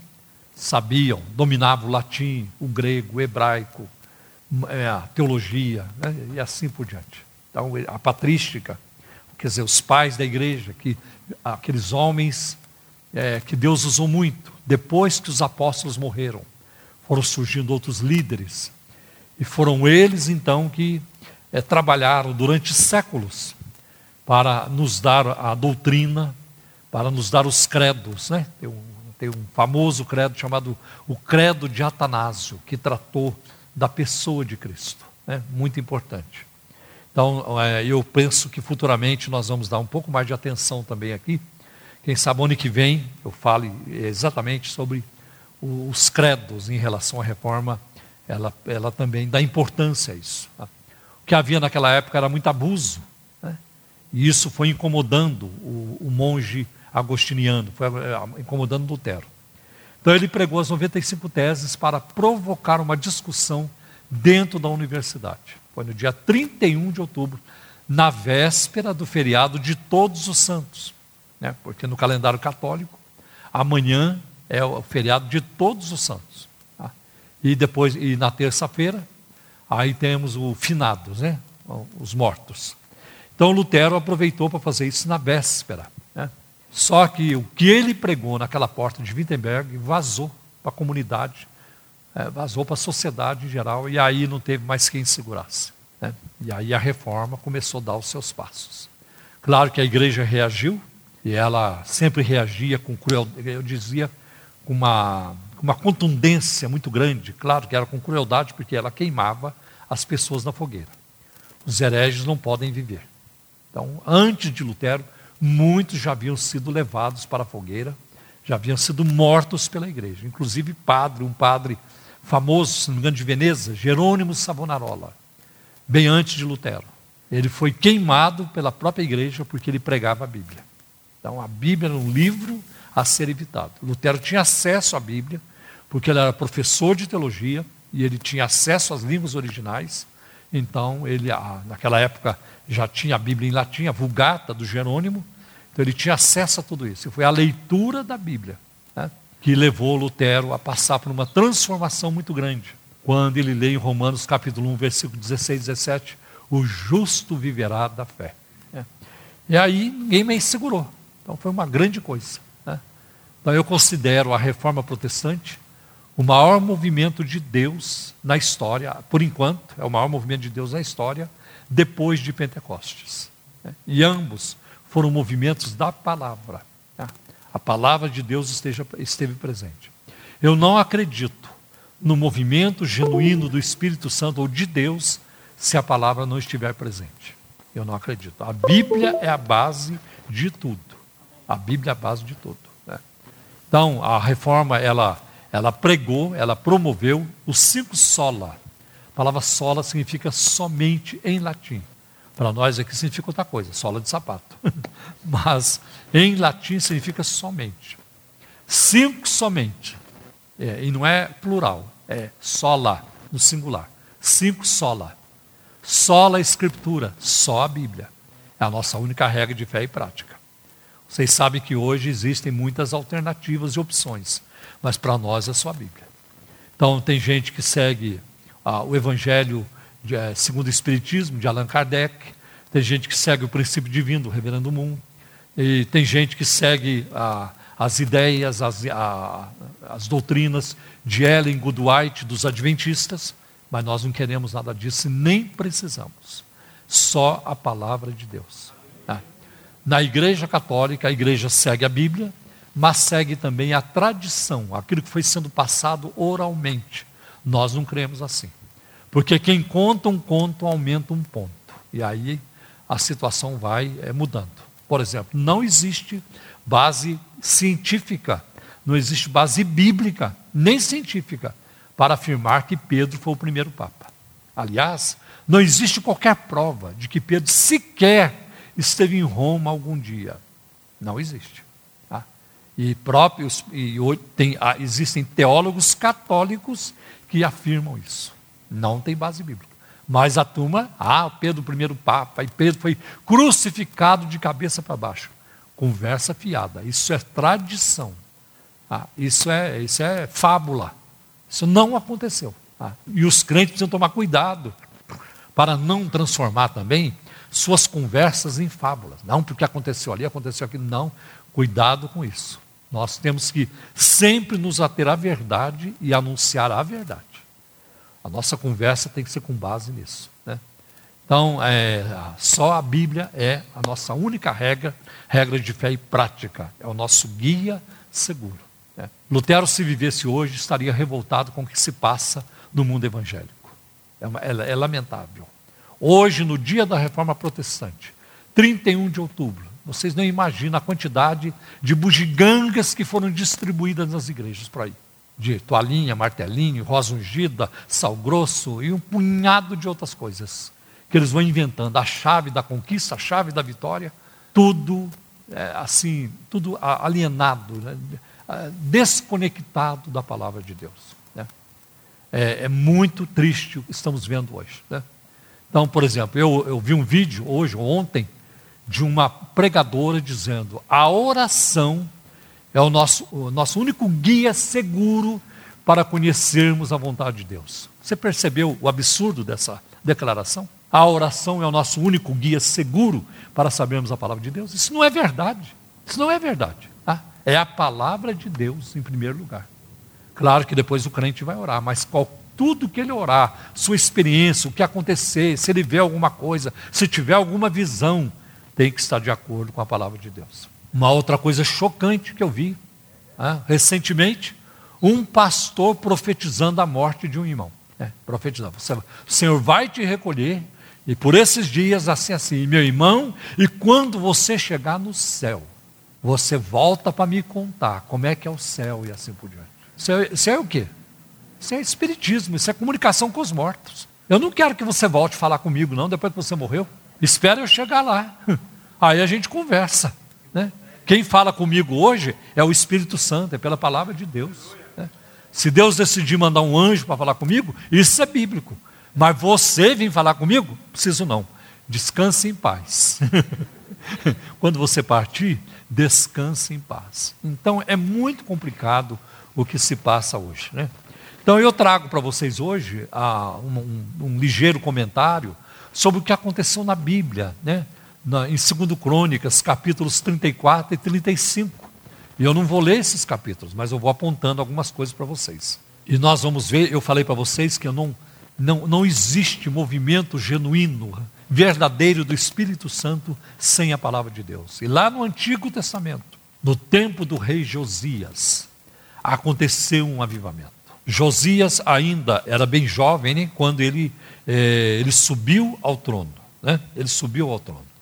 Então nós vamos ver, por exemplo, em 2 Crônicas, capítulo 34, versículo 3, que diz: No oitavo ano do seu reinado, sendo ainda bem jovem, Josias começou a buscar o Deus de Davi, seu predecessor. Então ele segue a linha de Davi. E Davi foi um homem segundo o coração de Deus. O reinado de Davi, com seus problemas, pecados e tudo isso, mesmo assim é tido como um reinado que agradou a Deus. Avivamento é o cumprimento da sua promessa. Né? O próprio Davi havia dito a Salomão, em 1 Crônicas 28 e 9: Se você buscar o Senhor, o encontrará. Mas se você o abandonar, ele o rejeitará para sempre. E aí nós vamos ver que o avivamento ele pode começar também até através de um adolescente. Josias tinha oito anos quando começou a reinar. E ele começou a buscar a Deus no oitavo ano do seu reinado. Portanto, ele tinha 16 anos. Tá? 16 anos. Quando ele tinha apenas 16 anos. E foi também nessa época que ele iniciou a mais importante reforma no antigo Israel. Então ele começou a reformar muita coisa. Coração voltado para Deus, temente a Deus. E assim era no antigo Israel. Toda vez que um rei fazia o que era bom aos olhos de Deus, a nação toda colhia o resultado positivo, prosperava. Quando o rei agia mal, pecava, a nação toda sofria com invasões inimigas, com, com secas, com é, escassez de alimentos e tudo isso. Né? Outra coisa que nós vamos ver em 2 Crônicas, capítulo 30, ah, eu estou no capítulo 34, versículo de 3 a 7, é que ele começou a fazer uma reforma. Né? Então, ele despedaçou os altares de incenso que ficavam. É, primeiro, ele derrubou os altares dos Baalins, é, de ídolos. E, além disso, ele despedaçou os altares de incenso que ficavam acima deles. Também despedaçou e reduziu a pó os postes sagrados, as imagens esculpidas e os ídolos de metal, e os espalhou sobre os túmulos daqueles que, daqueles que lhes haviam oferecido sacrifício. Você viu o que ele fez? Ele não foi levar flores para os mortos. Estou dizendo que está errado. É, para muita gente isso é importante. Né? Para muita gente, já não vou criticar quem faz, mas ele foi levar cinza dos seus ídolos, espalhou sobre os túmulos daqueles que haviam desobedecido a Deus. Então, num avivamento como aquele acontecido nos dias de Josias, os falsos profetas, as falsas religiões, os símbolos e objetos sagrados foram removidos da nação. Não queremos esses ídolos entre nós. Né? E o que é que se passa no Brasil? Um país idólatra. Um país que tem no seu calendário um dia para, para, para é, um dia para prestigiar um ídolo, uma idolatria e isso é uma abominação diante de Deus. Trocando em outras palavras, isso é algo que o Deus da Bíblia detesta. O Deus da criação detesta. Ele detesta, mas as pessoas fazem. As pessoas fazem, e muita gente, né? e muita gente. O avivamento, ele sempre se espalha também para outras regiões, como vemos nos versículos de 6 a 7. As pessoas se voltaram para Deus na cidade de Manassés, Efraim, Simeão, e até mesmo em Naftali e nas ruínas ao redor delas. Essas cidades estavam em regiões fora de Judá e Benjamim, e fora do reino de Josias. Até lá chegou, fora do seu reinado. Nesses lugares, eles derrubaram os altares e os postes sagrados, esmagaram os ídolos, reduziu-os a pó, né? e despedaçou todos os altares de incenso espalhados por Israel. Aí então ele voltou para Jerusalém. E nós vamos ver é, também uma outra coisa, que é avivamento é tempo de restauração. O que é avivamento? Né? Podemos definir avivamento como restauração de relacionamentos. Quando existe um, um avivamento, como já aconteceu na história algumas vezes, ou várias vezes, então existe um, uma restauração de relacionamento com Deus e de relacionamento também de uns com os outros. Num avivamento, pede-se perdão. No avivamento existe quebrantamento. Né?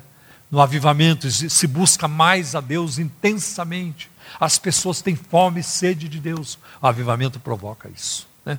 As pessoas vão orar mais, vão buscar mais a Deus, se entregam mais ao Senhor e à sua obra. Então houve tudo isso, né? Arrependimento, e ele começou também a fazer uma reforma é, na casa do Senhor.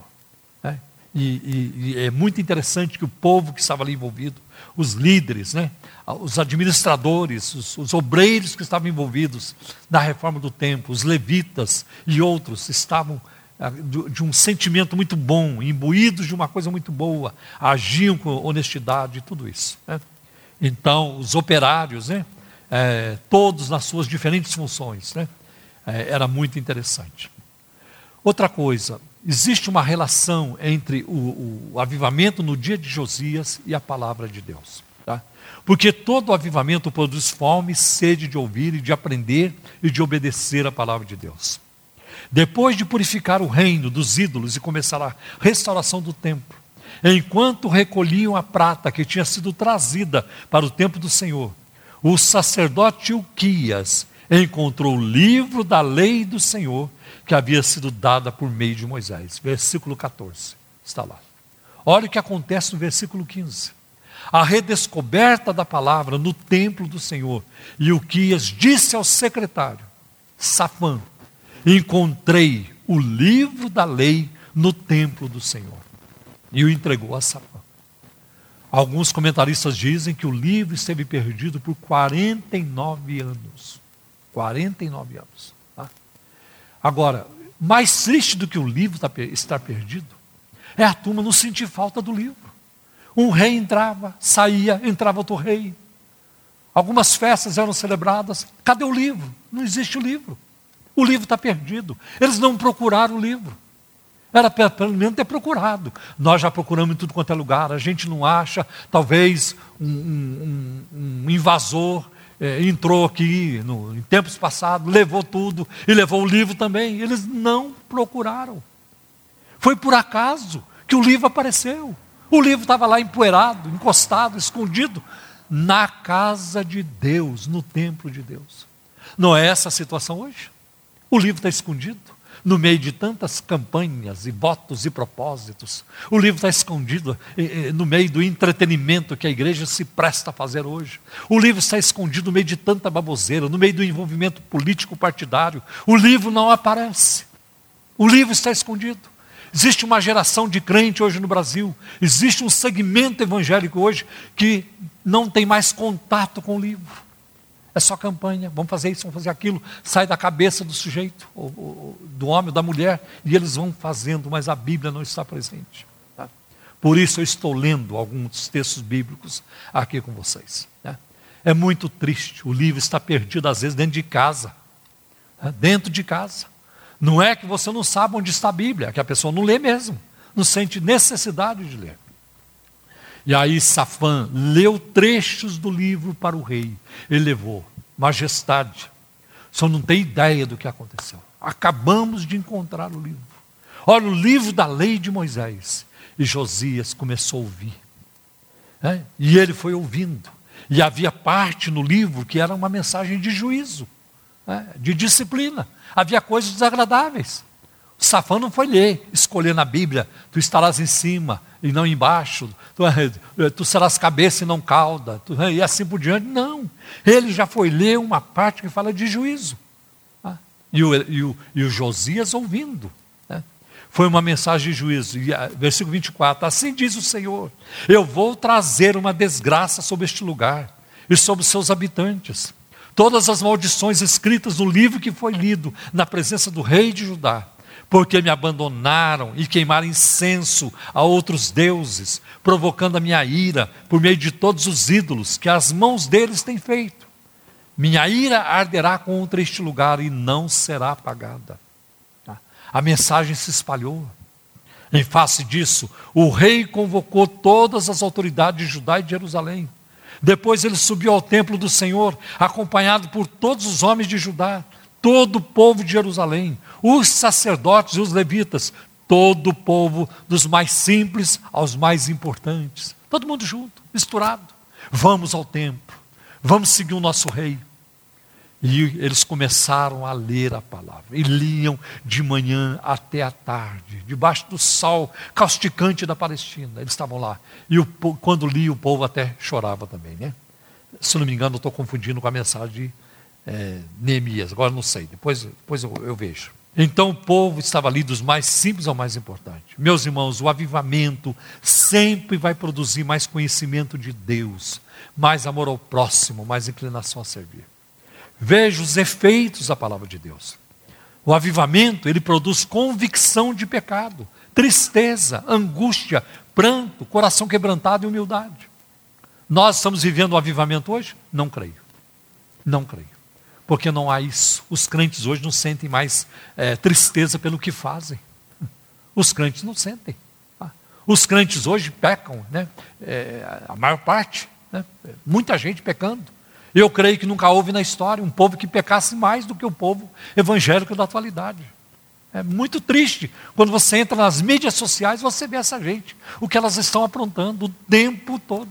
Né? O tempo todo. Então não há essa, esse pranto, angústia, quebrantamento, ah, esse mal-estar. Não, eu não posso viver assim. Eu não posso ter esse vocabulário. Agora nós estamos vendo os crentes falando palavrão no púlpito. Pastores, pastoras, bispos e outros falando palavrão na pregação. Palavras imorais, palavras de baixo calão. Ah, coisa triste. Eu, te, eu, vejo os vídeos. Por que, que eles estão falando palavrão? Porque é o estilo de vida deles. Porque é assim que eles vivem. Ah, porque quando isso não faz parte da sua vida, não vai aparecer. Não, não é a minha praia. Eu não consigo falar palavrão. É, se eu quisesse xingar alguém, eu vou ter que arranjar outro termo, porque palavrão eu não consigo xingar. É. Então não tem jeito. Como também não gosto de ouvir. Mas os crentes hoje, os pregadores de hoje, eles estão falando coisas absurdas e obscenas, coisas, coisas imundas nas suas pregações. A que ponto a igreja chegou?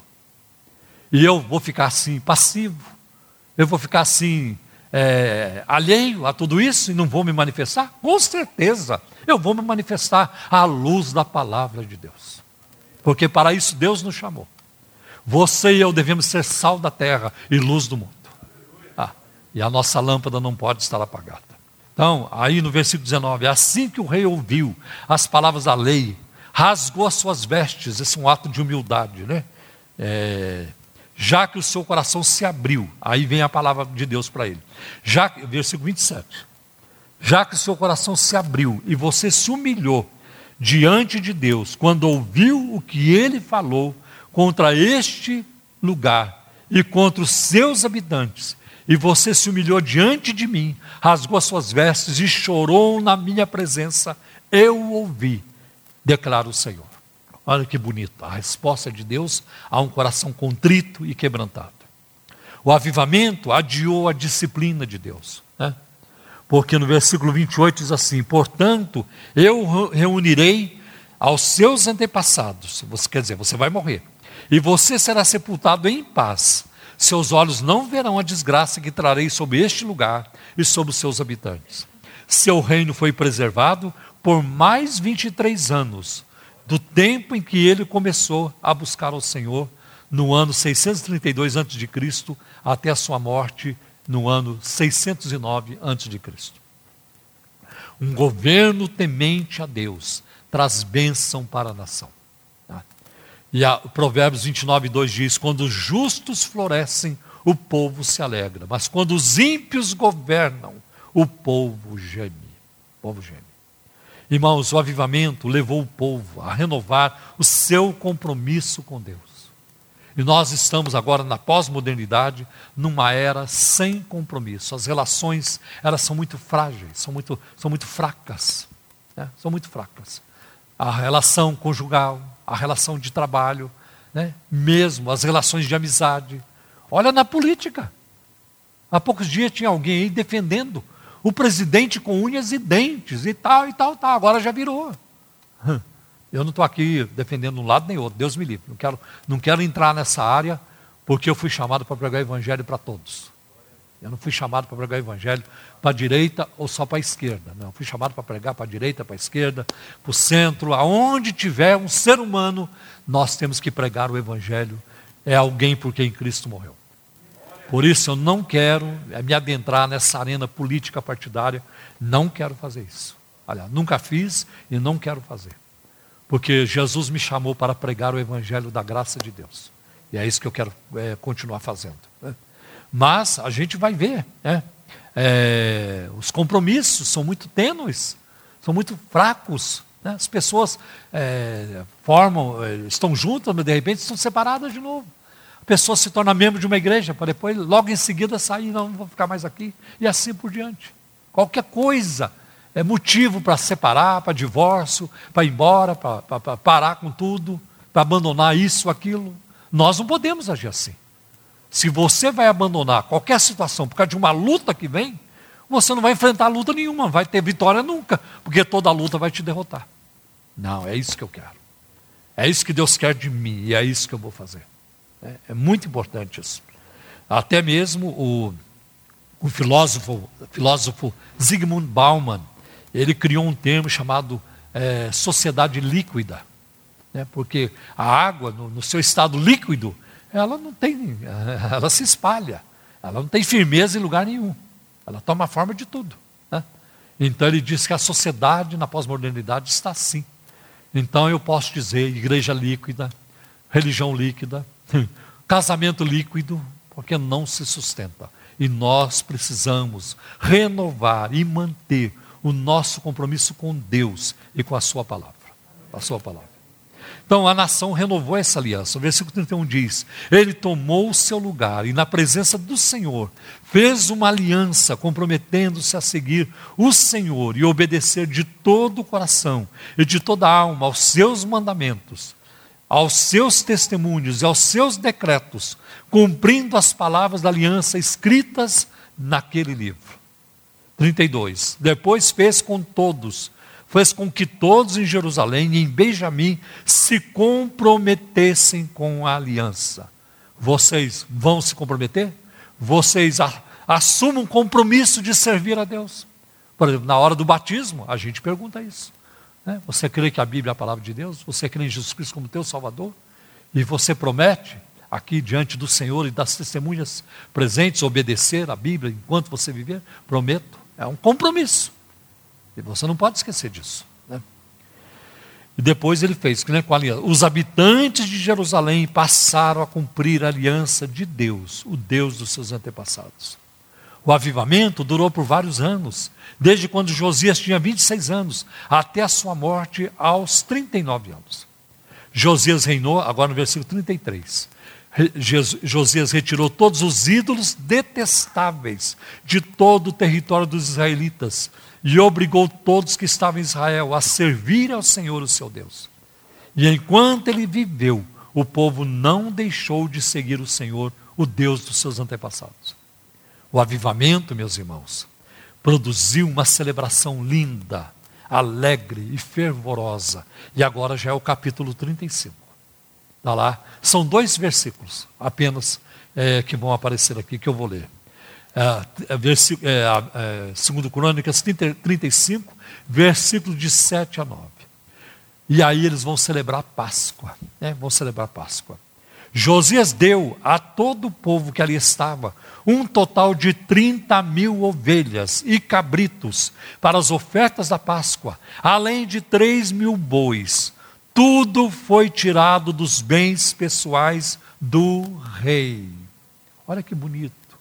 Ele não chegou para o povo dizendo: traga os bois, traga os animais para os sacrifícios. Vocês precisam, vocês acabaram de renovar o voto de aliança com Deus. Então faça alguma coisa. Não, ele diz: Eu vou, Deus me abençoa. Eu quero servir de bênção para vocês. Que lindo, que maravilha, que lição para os, os, os gananciosos de hoje, né? para aqueles que vivem na ganância atrás dos bens dos cristãos, dos crentes o tempo todo. Né? Ele fez diferente. Né? Seus oficiais também contribuíram voluntariamente, não precisou forçar ninguém, voluntariamente para o povo, para os sacerdotes e para os levitas. É, então nós vemos que o que ele fez contaminou outros. E é muito difícil. Geralmente o que contamina é o errado. A pessoa fez alguma coisa errada, a outra já quer imitar. Agora, fazer o, positivo, o que é bom, nem sempre é imitado, mas aqui a influência dele foi fantástica. Ilquias, Zacarias e Jeiel, os administradores do templo de Deus, deram aos sacerdotes duas mil e seiscentas ovelhas e cabritos e trezentos bois. Também Conanias, com seus irmãos Semaías e Natanael, e os líderes dos levitas, Azabias, Jeiel e Josabade ofereceram aos levitas cinco mil ovelhas e cabritos e quinhentos bois. Olha que festa tremenda. Foi uma grande festa. E o Roberto, que fez a abertura do culto aqui hoje, ele me lembrou hoje de manhã que a Bíblia diz que é, desde o dia de Samuel nunca havia sido celebrada uma Páscoa como essa foi celebrada aqui. Que bonito. Por quê? Porque a palavra estava presente. Porque o livro da lei foi encontrado. E o livro da lei não foi apenas encontrado, mas ele foi lido. Ele não foi apenas lido, ele foi crido, ele foi obedecido. Obedecido. Então faça isso. Pegue a sua palavra, ame-a, comece a ler. Né? Comece a ler, come, creia e, e obedeça. E a nossa vida será diferente, com toda certeza. Meus irmãos, precisamos de um avivamento que promova a palavra de Deus. Precisamos de um avivamento que traga confissão e abandono do pecado, comunhão com Deus, uma vida cheia do Espírito Santo. Desenvolvimento do fruto do Espírito, que venha nos dar uma comunidade amorosa, que venha promover transformação na sociedade e a manifestação dos dons espirituais. A gente sabe ao longo da história como os avivamentos afetaram universidades, governos, cidades inteiras e nações inteiras foram afetadas pelo avivamento. Aqui muitos de vocês sabem da Revolução Francesa, da tomada da Bastilha, da invenção da guilhotina, e durante aquela, aquele período, cerca de 10 mil pessoas foram, é, foram decepadas, decapitadas na guilhotina. 10 mil pessoas na Revolução Francesa. Na Inglaterra, isso não aconteceu. Tá? E os estudiosos, historiadores dizem que uma das razões por que isso não aconteceu na Inglaterra, porque o movimento puritano estava lá pregando a palavra de Deus, influenciando a sociedade, influenciando reis, né? e foi uma grande benção. Só a palavra de Deus pode nos valer. Tá? E assim aconteceu nos dias da reforma. Quando Lutero ficou sabendo que eles estavam usando o nome dele para luteranismo, ou então para luteranos, nós somos luteranos, nós pertencemos ao luteranismo. Lutero ficou muito irado, ele ficou muito triste. Como vocês estão usando o meu nome? Mas quem é Lutero? Quem é Martim Lutero? Um saco de vermes. Eu sou um saco de vermes. Eu nada fiz, a palavra fez tudo. Aleluia. Por isso, irmãos, que nós não vamos deixar de pregar a palavra, de anunciar a Cristo como único Senhor e Salvador, como a reforma fez. Por isso que nós não queremos outra coisa a não ser o avivamento que venha pela palavra de Deus. A manifestação dos dons espirituais no nosso meio, que é preciso, que precisa acontecer e precisa ser cultivada, como línguas, interpretação de línguas, profecia, a, variedade de línguas, dons da fé, o dom da fé, os dons de curar, tudo isso deve ser normatizado pela palavra de Deus. Tá? Toda, tudo que aconteça normatizado, dirigido pela palavra de Deus. Que Deus nos ajude, que Deus nos abençoe. Em nome de Jesus. Amém. Castelo forte é o nosso Deus, espada e bom escudo, com seu poder defende os seus em todo transe agudo, com fúria pertinaz, persegue Satanás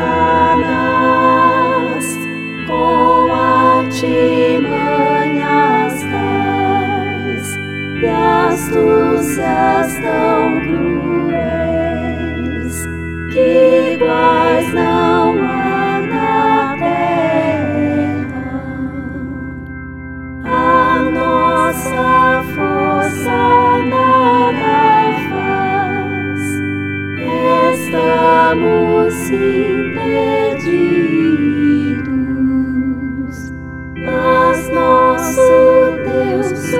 socorro traz e somos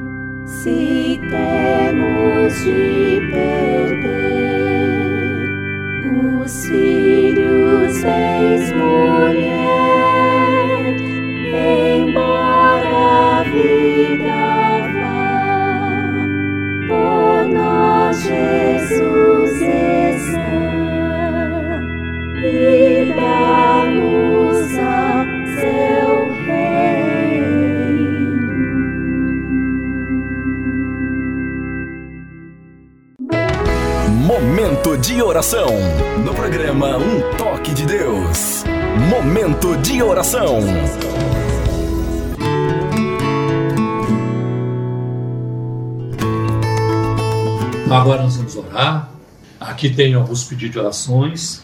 Meus irmãos, antes de ler aqui a lista, eu quero fazer menção de algumas pessoas por quem nós estamos orando. Peço oração quando vocês orar por uma irmã chamada Beatriz, esposa do nosso irmão Alcides. Ela fez uma cirurgia, está em recuperação e vamos orar pela nossa irmã Beatriz. Eu quero aqui também pedir oração, nós vamos orar, cara, vou colocar aqui nesse é, pacote de oração a Sandra, do nosso irmão Edson. Vamos orar por ela. Vamos orar pelo Carlos da Regina, que precisa também. Todos esses irmãos precisam de, da, da, da intervenção de Deus na, na área da saúde, né? O Carlos, a mãe do nosso irmão Renê, é, também que está se recuperando e graças a Deus já saiu da UTI. É, vamos orar pela Rosana, pela Néia Borsato, é, vamos orar pelo Célio também, da, é, da, da Silvana. Há vários irmãos que precisam das nossas orações, né? E vamos orar. E agora aqui é, temos aqui o pedido da Rita Alves, é, pela saúde do filho Rafael, e também a, a Nora, pela saúde da Nora, é, da Vitória e de toda a família. né? A Martinha Silva diz que tem uma causa na justiça do esposo, vamos orar por essa causa. É, olha, a parábola hoje falou sobre isso, né? A Maria do Carmo, né? É, pede oração pelo governador e prefeito de São Paulo para que ofereçam, né, forneçam segurança à população. É verdade. É, precisamos de segurança, né? É, a Margarete Lima pede pela saúde da Lourdes, Beatriz, eh, Lenaide, Fátima e Rose. E também agradece pelas orações por uma porta de emprego para o filho. De fato, o Senhor respondeu, né? Nós oramos aqui, e eu creio que não fomos só nós que oramos, mas outros oraram também, e o Senhor respondeu as orações, né? Então vamos neste momento clamar ao Senhor. É, vamos orar também pelo Brasil. Todos esses nomes aqui que eu citei, eu vou apresentar a lista. E aqueles que não estão aqui também, mas que já deixaram seus pedidos lá na live, nós vamos também agora apresentar ao Senhor. Amém, meus irmãos? Pai, em nome do teu filho Jesus, nós estamos aqui, Senhor, porque necessitamos de ti. Como nós somos dependentes de ti. Quanta fraqueza em nós e quanta onipotência em ti. Quanta ignorância em nós e quanta sabedoria em ti. Senhor, quanta limitação nós temos e quanta infinitude em ti, Senhor. Por isso nós recorremos a Ti, porque o Senhor um dia decidiu, decidiu nos amar, decidiu que faríamos de nós teus filhos, que nos salvaria, que enviaria o teu filho Jesus para morrer no nosso lugar lá na cruz do Calvário, assim de nos dar a redenção, a salvação, que derramou o seu sangue para nos purificar de todo pecado. Graças te damos, Senhor. E agora apresento diante de Ti, pela intercessão de Jesus Cristo, nosso Salvador, essas pessoas, Senhor, mencionadas aqui, outras que não estão escritas aqui, mas que já enviaram seus pedidos pelas lives, Senhor. Deus opera, abre os céus, derrama do Teu Espírito Santo, faz maravilhas, Senhor, opera poderosamente, abre porta de emprego, liberta de um vício escravizador, liberta das drogas, Senhor, salva as almas, salva os perdidos, cura os enfermos, Senhor. Em nome de Jesus nós te pedimos, Senhor. Meu Deus, começa agora, Senhor, estende a tua mão e espalha a saúde, Senhor, onde a, a doença existe, Senhor, para que ela seja debelada e afastada de uma vez para sempre, em nome de Jesus. Cuida do teu povo, Cuida desses irmãos mencionados aqui, os que não foram mencionados também. Pai, em nome de Jesus, abre porta de trabalho, Senhor. Abençoa as famílias, abençoa os casais, guarda as crianças, Senhor.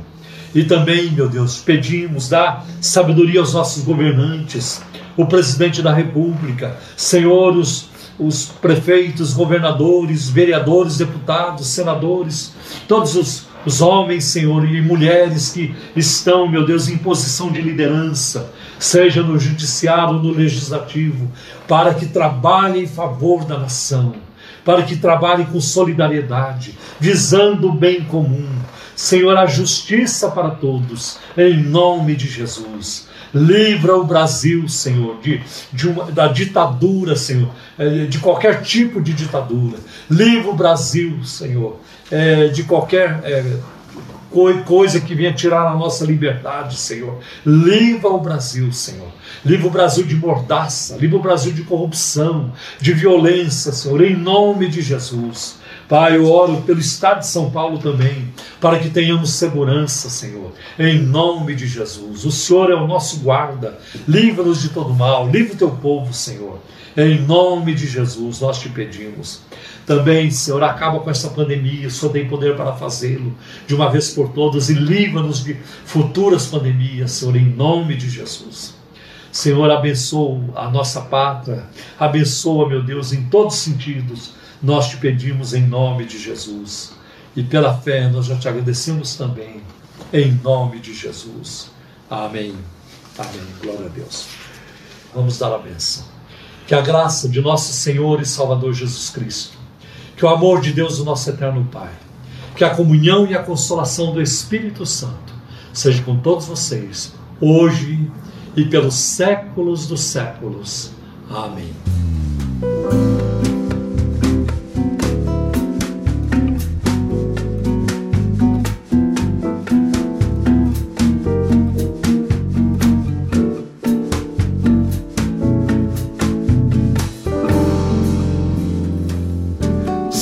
Tens a minha vida em tuas mãos. Confesso, nada peço mais da vida. Se vives dentro do meu coração,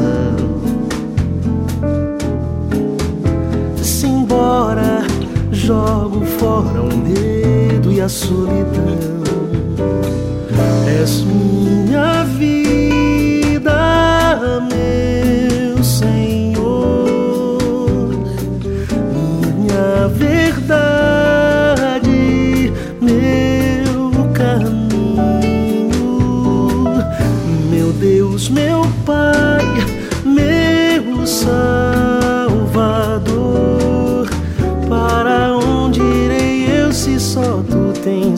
doces palavras que preciso ouvir. És minha vida, meu Senhor.